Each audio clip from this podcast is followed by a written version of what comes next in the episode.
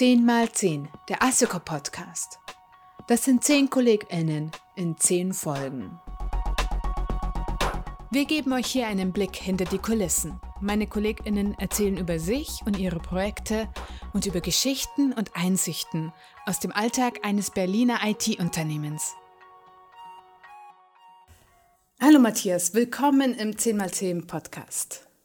Hallo Julia, vielen Dank für die Einladung. Ja, gerne. Du magst du dich einfach kurz vorstellen?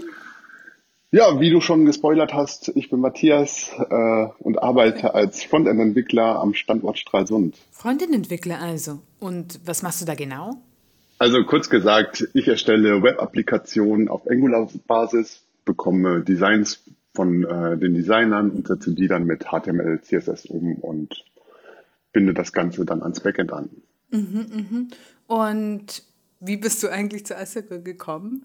Wie bist du zu dem Job äh, Frontend gekommen bei Asseco? Ich könnte ein bisschen weiter ausholen. Also ich hab, äh, bin eigentlich gelernter Mediengestalter, habe in Münster meine Ausbildung mhm. gemacht, mhm. ähm, bin habe dann ein paar Jahre in Berlin bei einer Marketingagentur für, ähm, in einer Immobilienverwaltung gearbeitet und habe mich mhm. und bin dann bei einem Startup in Stralsund als Frontend-Entwickler gelandet. Startup ist dann leider insolvent gegangen und ja, dann kam Robert um die Ecke und hat uns aufgenommen. Ja, genau, Robert, unser CEO. Du, das Startup Digitech, ne? Genau. War das.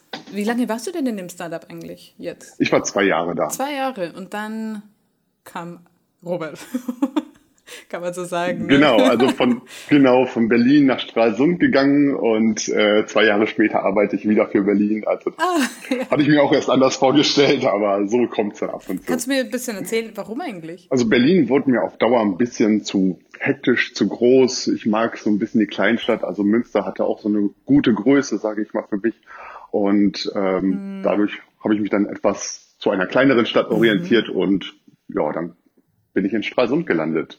Ja, und na, es ist natürlich auch also, schön, hier direkt am Wasser zu arbeiten. Aber es liegt, jetzt kommt der Punkt, drei Kilometer vom Meer weit weg, ne? Äh, das Büro liegt ein Kilometer vom Strand, aber so, zum, zum Sund hin sind es Luftlinie 50 Meter. Uh, das ist natürlich schön. Also vom Büro kann man direkt aufs Wasser schauen. Und war das, also warum du nach Stralsund dann bist, war das ein Grund, dass du dann ins Meer wolltest? Ähm, nein, also ich hatte, ich hatte verschiedene Jobangebote ich habe mich einmal, äh, mhm. ich habe mir natürlich angehört, was am interessantesten für mich ist.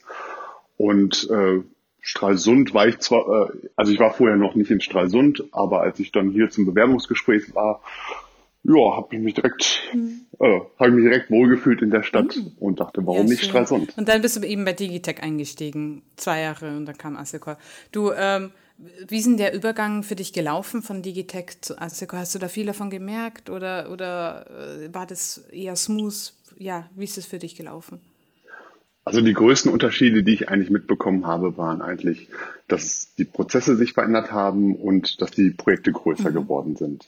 Aber für mich war es auch so, dass eigentlich der Schritt zu Digitech für mich einen größeren Unterschied gemacht hat, weil ich da das erste Mal in einem, in einem Startup mhm. gearbeitet habe. Und ja, wie war das für dich dann? Also du hast da ja mit Frontend-Entwicklung angefangen, ne? Vorher Mediengestalter. Ja, genau. Vorher eher Webdesign gemacht, also ähm, Screens erstellt, umgesetzt, HTML, mhm. CSS. Ähm, und ähm, in Berlin habe ich aber schon so die ersten Erfahrungen mit Frontend-Entwicklung gemacht. Also da habe ich ganz eng mit den Programmierern zusammengearbeitet, habe da auch äh, selbst schon einige mhm. Aufgaben übernommen. Und in Stralsund ging es dann los, dass ich da das erste Mal mit Angular beschäftigt habe. Mhm. Also während Digitech-Zeiten. Genau. Und das hast du dann langsam ausgebaut. Ne? Ja, ja, genau. Da habe ich mich dann immer weiter reingefuchst. Und mittlerweile läuft ganz gut, glaube ich. Und, ja, und dann wurden die Projekte auch immer größer. Ne? Ja, genau.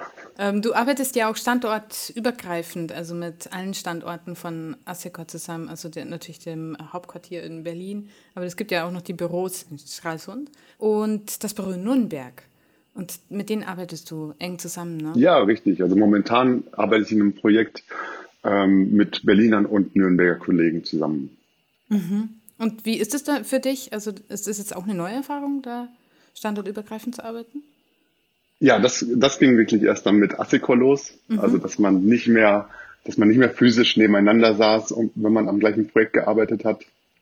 Ähm, das war schon am Anfang eine Umstellung, vor allem wenn man dann zum Beispiel mal ähm, zum Beispiel beim Pair Programming ähm, eine Lösung zusammen erarbeitet hat. Ähm, das musste dann alles virtuell geschehen mit Screensharing. Das war am Anfang eine Umstellung, aber mittlerweile läuft es ganz gut mhm, auf jeden mhm. Fall. Habt ihr auch Maßnahmen oder Methoden ergriffen, damit es besser läuft? Ja, ich habe also ich habe gemerkt, ähm, dass die Kommunikation sehr wichtig ist.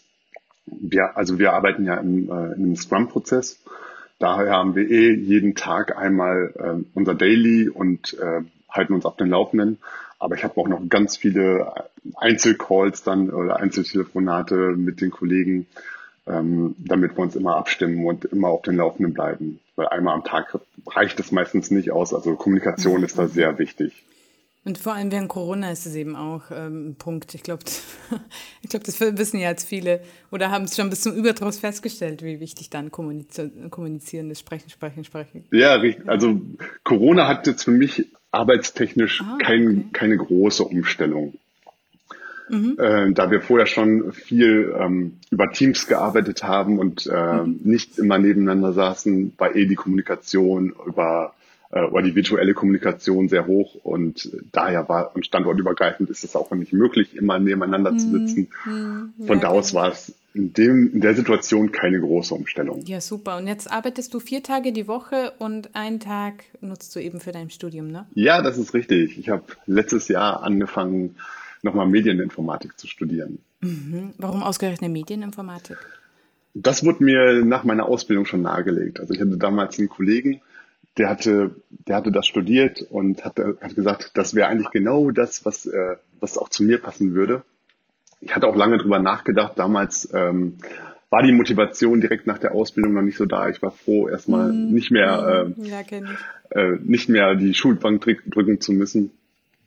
Ähm, aber ja, ich hatte lange, ich hatte, es ist nie richtig aus dem Kopf gegangen. Ich ähm, hatte immer mal wieder drüber nachgedacht und letztes Jahr habe ich dann einfach damit gestartet. Ah, super. Und wie läuft's? Das läuft ganz gut. Also es ist ab und zu ein bisschen anstrengend. Man muss sich natürlich motivieren.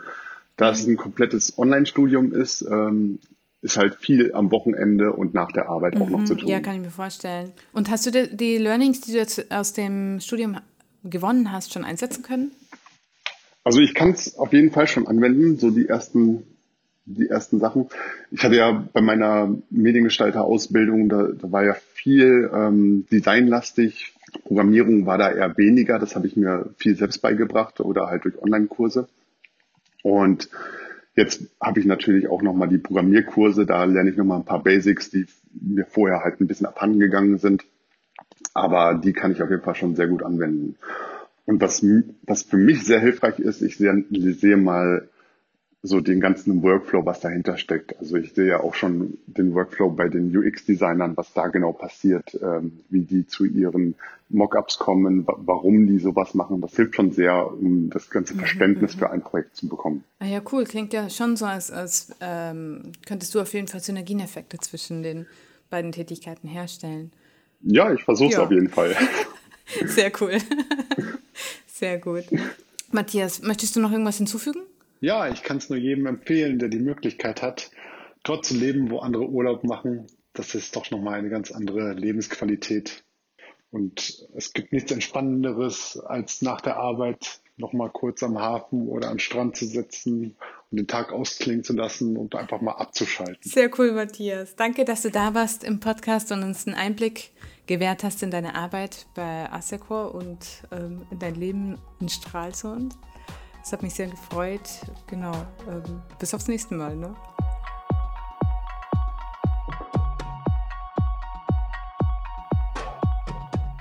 Das war die letzte Folge von 10x10, der Assecor Podcast.